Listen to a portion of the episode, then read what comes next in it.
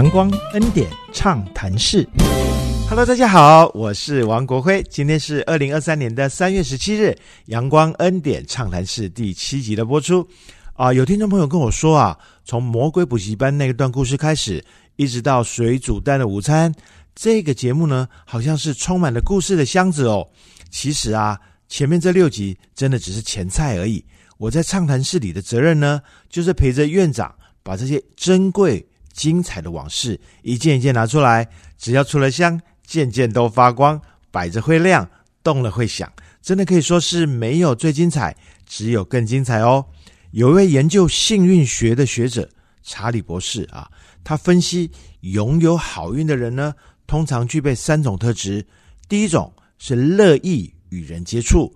第二种呢是勇于尝试的开放态度，第三是稳定的心情和坚定的信念。今天我们要聊的故事，相信你会同意。圣母医院每一个看似幸运的故事呢，其实背后就是这些特质的缘故。准备好了吗？阳光暖暖，恩典满满，畅所欲言，无所不谈。阳光恩典畅谈室，我们开讲喽！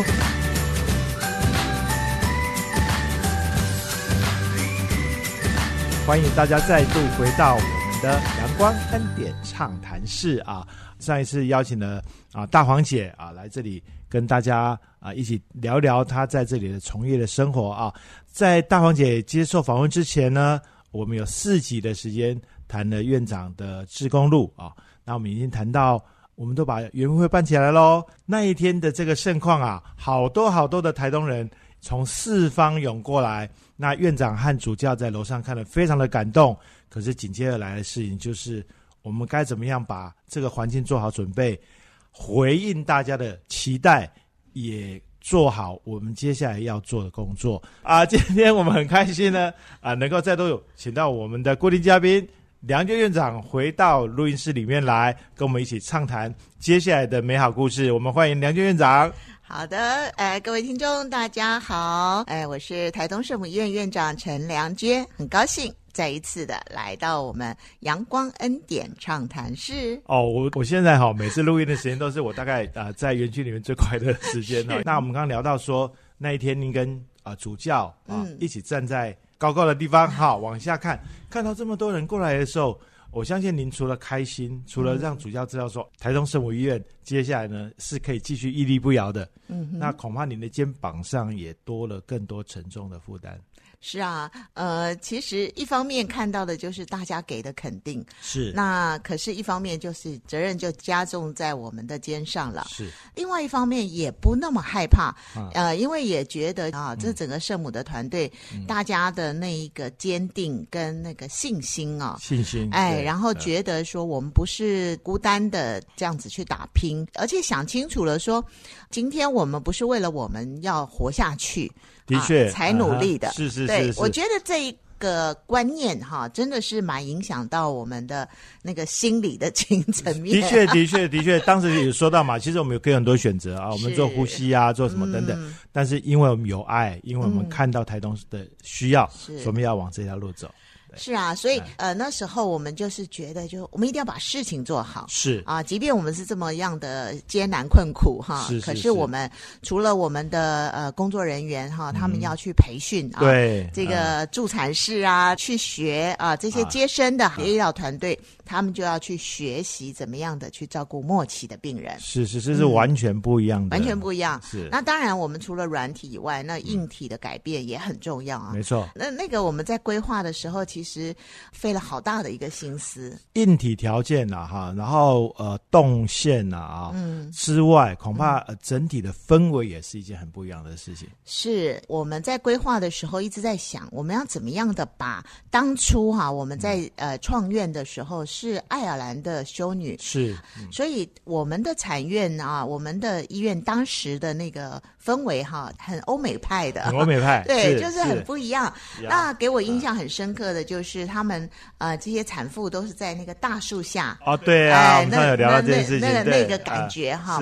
就是很阳光，然后又很大自然，是然后不是困在这个病房里头的感觉。即便今天是生病的人，也是是一样的哈。对，所以我们在想，我们的安宁病房要长什么样子？的确，哎，然后。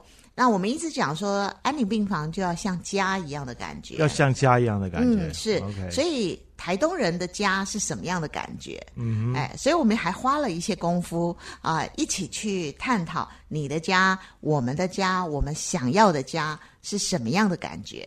哦，所以我们没有先从呃大部分人看到的所谓专业的安宁的病房里面，它需要哪些硬体，这些事情当然很重要。可是我们先把它放在第二顺位，对啊对对对，第一顺位是什么样才叫做家的感觉？先去定义这件事情。是。哦，好棒对，哦！所以我我自己是觉得这个过程，呃，真的是让我学习很多，因为我们看到的就是，不管是呃每个人都可以发言，是好，那团队们大家在一起的时候就开始想，那有人有阿美族的啊，他就说他们的家是怎么样，说我们家有我们是在海边的，我们可以看到海，然后有人说，哎，我们是在山上的，我们是有很多的树有绿意哈，那家的话呢，就要有很多木头的感觉，哦，啊，所以就是这一些的东西丢出来以后，我们大家就一起去构思说，哦，我们不是要一个很豪华、很五星级、六星级的一个，我们也做不起哈、是但是要像我们呃平常生活的家的那个味道啊、所以我们就开始要去找那个味道。这个很很不一样，很不一样。你知道我是我刚刚在听院长呃聊这些事情的时候呢，我就想到一些我自己过去专业背景里面的事情。嗯，我我最早呃踏入职场的时候，我是一个系统工程师，写软体的哈是是是很厉害的，写软没有 写软体的人呢，他啊、往上走呢，会有一个工作叫做系统分析师。嗯哼，那系统分析师第一件事情就是要去了解大家的需求。嗯，呃，我听到很不一样的地方就是我们的需求啊，没有先从呃医疗的成本啊、医疗的作业啊这件事情先去想，嗯而是先去想我们怎么样给啊、来到这个安宁病房的人有家的感觉。那从这个发想里面呢，我们方方面面的去采样。呃，各个部落的这个员工嘛，哈、他们来自各种不同的生活背景，是然后我们在这里面去相互激荡，然后呢，也在里面去采集了很多很多的意见，最后才汇整出来的。这个是最大方向的 requirement 对，就是那个是一个方向，是一个感觉，然后是是一些元素。啊，啊，那为什么没有考虑到钱呢？我想，当然还有一个很重要的因素，是因为我们根本没有钱，所以也不用考虑钱。OK OK，然后我们就啊想，好，这个方向这些元素哈，那我们呃要怎么达到？啊，哎，那啊我们都知道，我们呃在台东，我们这些原住民朋友啊，还有我们这个在地的这些呃同仁啊，大家真的都是非常厉害的马盖先啊、所以呢，当我们在想的时候，他们说哦，第一步要整理，然后要拆除原来的样子，然后还有一些是他们很想要保留下来的样子哈。好，那这些东西定了以后呢？还真的是没有钱呐、哈、那我们就把消息放出去了。OK OK，那呃，我们在我的周围呢有很多呃好朋友哈，有一位是呃，他是住在台中是啊，那是是从小哈，他是得到糖尿病第一型糖尿病的。啊然后呢，呃，后来长大了 OK，啊那长大以后呢，他就学木工。是是是是是那。他就在不经意的状况下，他就突然跟我联络了，哎，哦，就是过去大家互相各忙各的，对对对各有各的成长，是然后有一天他突然跟你联络了，对他突然跟我联络然后我就想起来，我说啊，小木叫你，呃，他叫建龙哈，涂建龙。我说你现在还在做木工吗？他说是啊是啊。那他说他们家里头在做装潢。OK，那我就跟他讲，我现在啊，在这个台东圣母院当义工啊，嗯。然后我们打算要要改造这个病房啊，是我们没有钱哈、那我们该怎么做？所以我想请教他，OK，就没想到啊，他过了几天他就回我，他说梁娟姐，我来好不好？啊。我的天，好，所以本来只是咨询他的意见，是是 OK，是，结果他过来了，对，啊。然后他就说。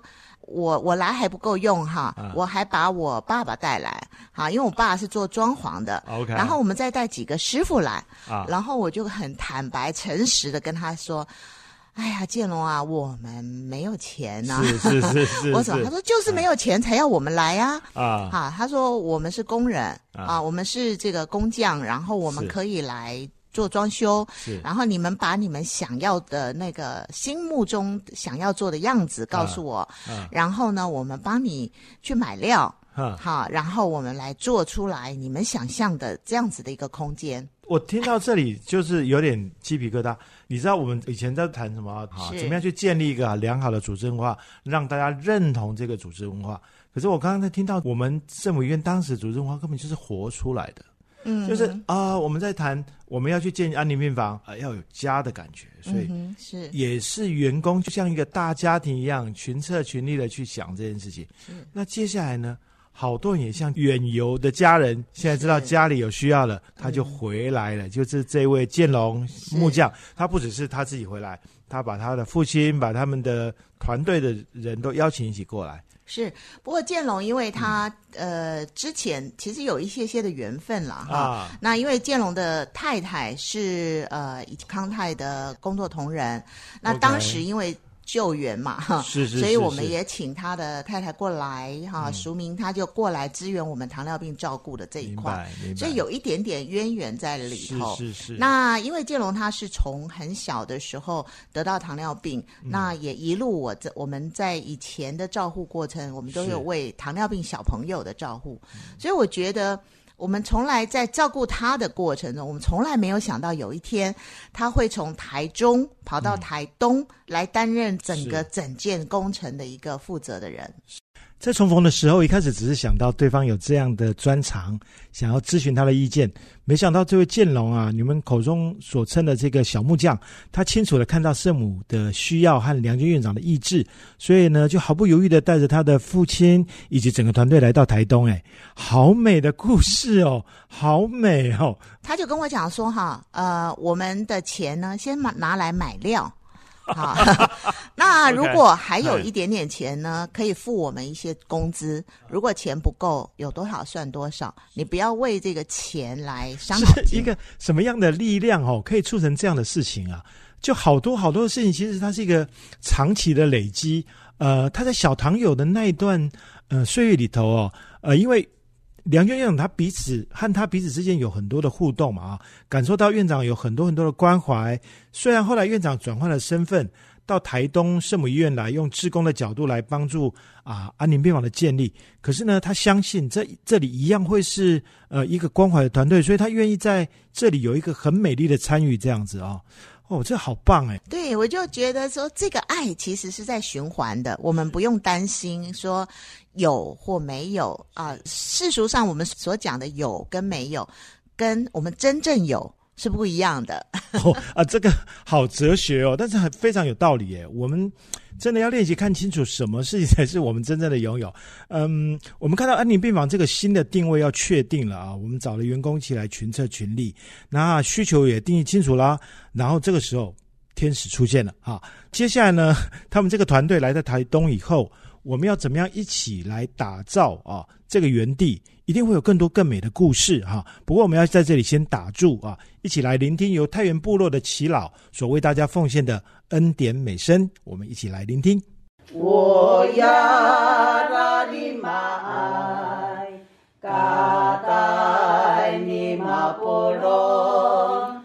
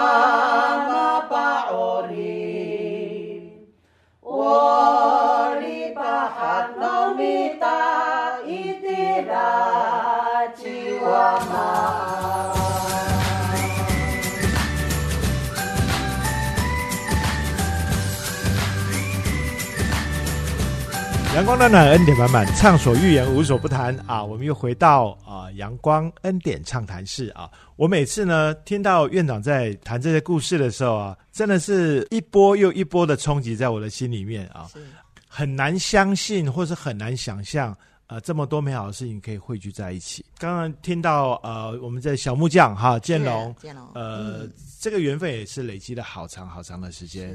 那他新任院长，他也看到这里的需要，所以带了他的父亲和团队到这里来。接下来他是怎么样大展身手的呢？我觉得也蛮特别的哈。那当然，我也因为我们也一直跟建龙还有他的父亲，呃，跟工匠们哈一直在讲这个圣母医院过去的故事。这个是我们在开始一件工程之前哈，我们必须要理解的。啊，所以说了好几天故事哦，好棒！这大概就是我们这里很重要的文化。对，就是我们希望讲清楚，讲清楚来龙去脉，然后让他们啊知道这一砖一瓦是从哪里来的，然后他这里曾经发生什么事。因为很多的设计哈、规划、装潢的时候呢，就是说我们会希望这一个这个房间里头它是有灵魂的，有灵魂的，哎，就是它的历史过往的一些东西，它应该还可以存在在。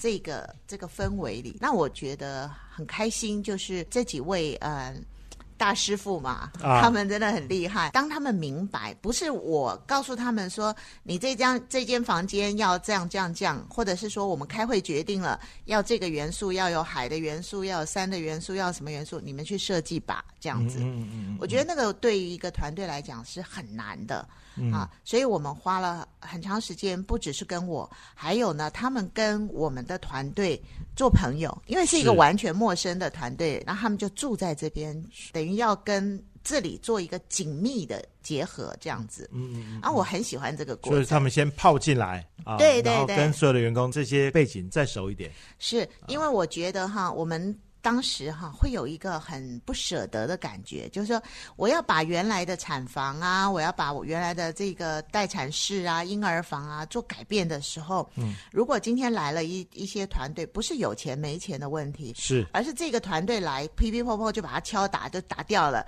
然后哗一下进来就做了一个很唯美的装潢，然后事实上那个过程，我们的同仁他们是很难接受，所以要有一个步骤，慢慢的呃酝酿，然后呢，虽虽然时间很紧迫，嗯，就要慢慢的快快来。啊，赶快慢慢做，对，赶快的慢慢做。哎呦，我们看到这样的过程啊，跟跟我过去在企业界里面的历练是真的完全不一样的事。听院长在聊这些事情的时候，我就去想到两个人，一个是杨德昌导演，一个是魏德胜导演，他们也都是这样的人，他们就是啊，跟演员啊，甚至剧组人员。是。啊，讲故事，就是啊，我我我们我们这件事情他。呃，这个这个电影拍出来，它的故事是一个什么样子？嗯，它背后蕴藏的这些人的味道是什么？就像您刚刚讲的那两个字，叫做灵魂，对吧？好，所以大家都知道，只有之后，就是每一个呃每一个螺丝钉，每一个工作岗位的人，他就会变成有机体。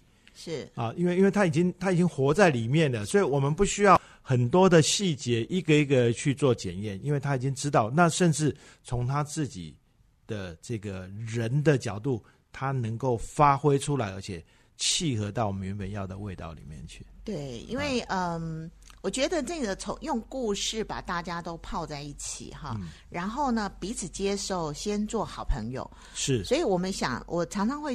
觉得就是修女也常这样跟我们讲，说你要去做好一件事，嗯，你要先交到好朋友，先交到好朋友。你你不是用一个是我帮你做什么事，或者我去做什么事，而是我们彼此是一个朋友的关系，然后我们相互得利的这样的关系，然后一起去做。嗯，那事实上当时我因为我们很没有钱嘛，然后我们就会在想说啊，这个这个这个呃。呃，小小木匠他给了一个很好的呃想法，就是说我们自己做工头，然后我们自己买料，然后我们自己来做。那这样子的话呢，就跟那个装修装潢的工程是不一样的，是不一样的。没错，哎，装潢工程他就换，就是整个总预算多少的百分之多少是他的设计费这样子。对对。那我们就没有花到这个钱，明白？哎，然后就是那也就是那个时候奠定了这种。呃，装修的这个流程哈，一直到现在，啊。我们的装呃整个新的工程、新的事物的一些装修，嗯。我们还是用这样的方式，都是由我们的公务或者是公班、他们自己做工头哈，然后买料，然后我们就是算工钱，几天的工钱，啊我们还是会付的。当然。然后呢，我们的料是多少钱？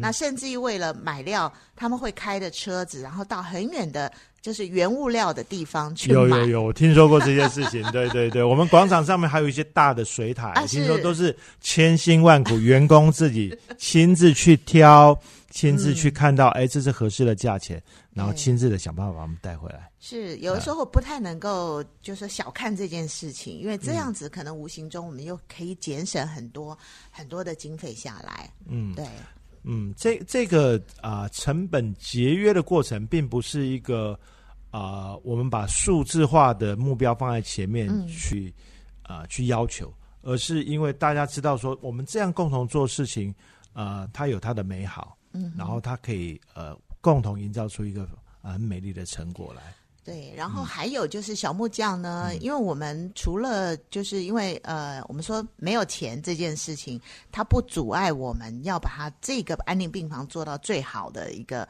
一个方向。是，所以呢，我们那时候也查看了很多的文献资料，嗯，然后呢，我们带着小木匠去看了好多的安宁病房，哦哎，去看别人怎么做，然后国外怎么做，我们台湾怎么做，哈的一些相关的资料，然后我们一起去设计现在啊，所以呃，我我真的很感谢他，因为他在这个过程中非常非常，你让你感觉到他就是全力以赴的，嗯想要帮忙我们把这个病房打造好。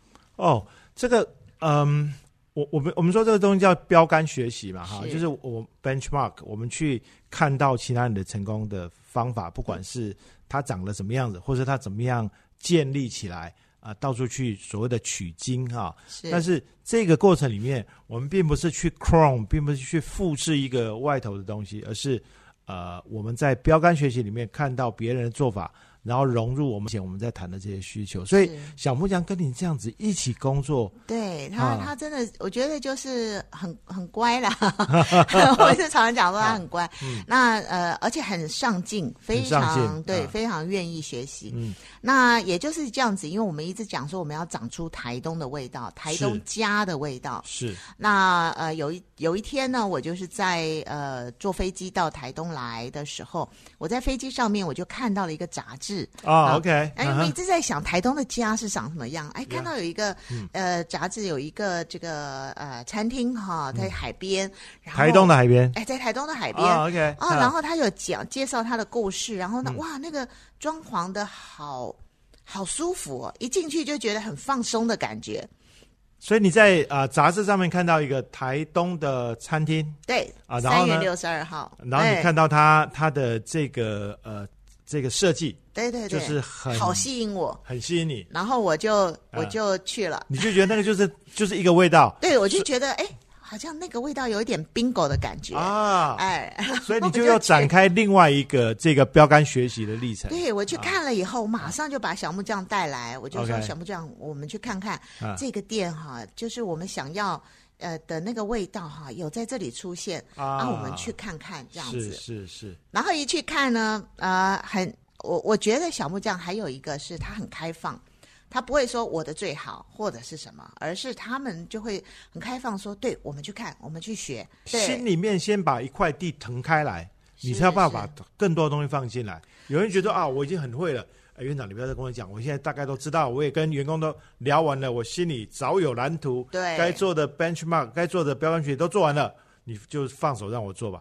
没有，他听到您说啊，在飞机上看到一个这样的事情，然后他就说，哎，好，那我们一起去看这样。对，他哦就、就陪着我，然后我哈们去看。那在这个过程中呢，那后来我们就发现这个地方的老板哈，他自己设计的，他是一个厨师，那个餐厅，哎，你看到那个 bingo 的味道，其实是老板自己设计的。他自己设计的，哦然后就有一点像那个。就是很轻松，一进去就很放松，有很多呃漂流木啊，有什么又在海边哈，嗯然后那整整个感觉非常的舒服。我很喜欢它的吧台，嗯它是有一个像茅草的这个呃窗沿哈这样子。那小木匠就说：“哎，蓝娟姐，这个我们可以放在我们的那个护理站前面，哦把它变成好像是我们的餐厅的吧台那样子的感觉，而不要让人家觉得呃在护理站好像一个冰冷很冰冷的感觉。对对对对对对。然后我们就跟这个老板讲说，你可不可以来帮忙我们，指导我们来做这个？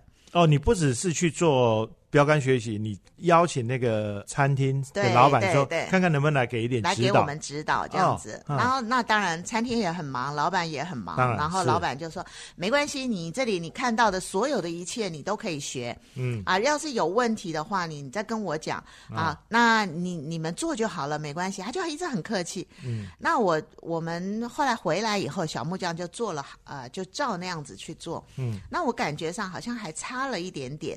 是啊，那差一点点呢，我就回来再跟这个呃老板讲哈，他叫顺子哈。啊顺子对我说哦顺子老板，那呃你可不可以来给我们一点指导？是结果呢，他熬不过我的这个呃呃，就是被我这样子凹他哈，让他、啊他就跟我来看了以后，他就说嗯，那这样好不好？剩下的一些些的地方呢，我来帮忙你。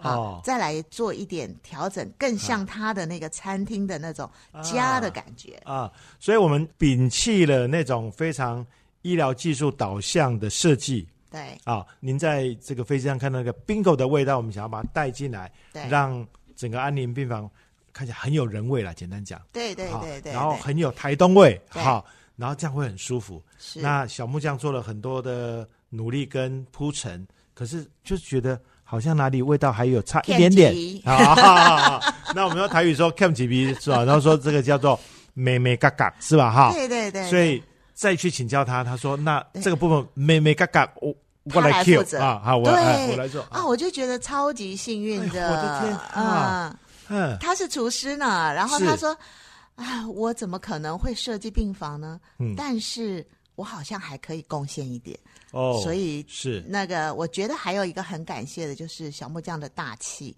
他就说没问题啊，对啊顺子，哥那个没有本位主义这件事对，他说：“难嗯。顺哥，这个哈，你你交代一声，你告诉我怎么弄，我们就来弄了，你来指导我们。嗯。他真的就是很放得下。然后呢，那这个顺子呢，他也很大方，然后完全无私的来做这样子的指导。嗯，就像你讲的，餐厅老板很忙，他真的很忙，但是后来看的受不了了，就是哎，觉得大家是真的很愿意把这件事情做好来，所以他也跳进来了，这样。对哦，啊。后来呢，他就放掉了他的这个呃餐厅的工作，也就跟我们结下了很长远的一个缘分了。放下餐厅工作的意思是，就是这个顺子啊啊，他后来就因为我们的工程不断嘛，从了安宁病房，啊然后一路是开始就好多好多的一些设计啊，啊。那当然，小木匠也就回到了台中、台北工作。那那个顺子呢，他就接续了这一些所有的装潢的工作。啊，我们以前都常说台东的土很黏哈，是就是来到这边住下来，常常都舍不得离开。嗯，可是我刚刚感觉到的事情就是，我们圣母医圣母医院在做的事情很黏啊，所以就把顺子黏住了。所以他把餐厅的工作的时间做了一些调整，他放了更多的时间到啊、呃我们这里来，是这个意思哦，我吗？会很精彩的，呃，因为我看这时间有点紧张。对对对对，没错没错 没错。但是我要啊讲的是，顺子他不是放掉一点他的餐厅的事情，而是他把他的餐厅给关了，然后来到我们这里，呃，帮我们做了好多好多的工作。他把餐厅就先结束了，然后投入到圣母医院这边来，变成我们呃很紧密的伙伴，这样子吗对我？们很棒的一个，没有他真的是也没有现在的我们了。哎呦，我们从小木匠聊到顺子，根本就是对，一连串的奇迹跟不可思议的事情。但是关于顺子，我相信有更多的事情可以谈。是啊，是啊。那我嗯们下一次的节目里面，我们多谈一点顺子，可以吗？好啊，我们就可哎以来谈顺子。好哟，嗯好，所以呃，在呃方向确定了，在台东的呃乡亲都知道圣母医院呃要往安宁这里走的时候，我们开始要做呃环境的设计啊，我们要做病房的改造啊。嗯然后这个时候我们遇到了两个很棒的天使，是先是小木匠，嗯后来还有一个把他自己的餐厅都先结束掉，投入到我们这里的顺子顺。子好，我们一起期待下一次的节目里面，我们谈更多的顺子，好吗？好的，好，所以欢迎院长啊，再把这些故事啊，一起带回到我们下一次的阳光恩典畅谈室。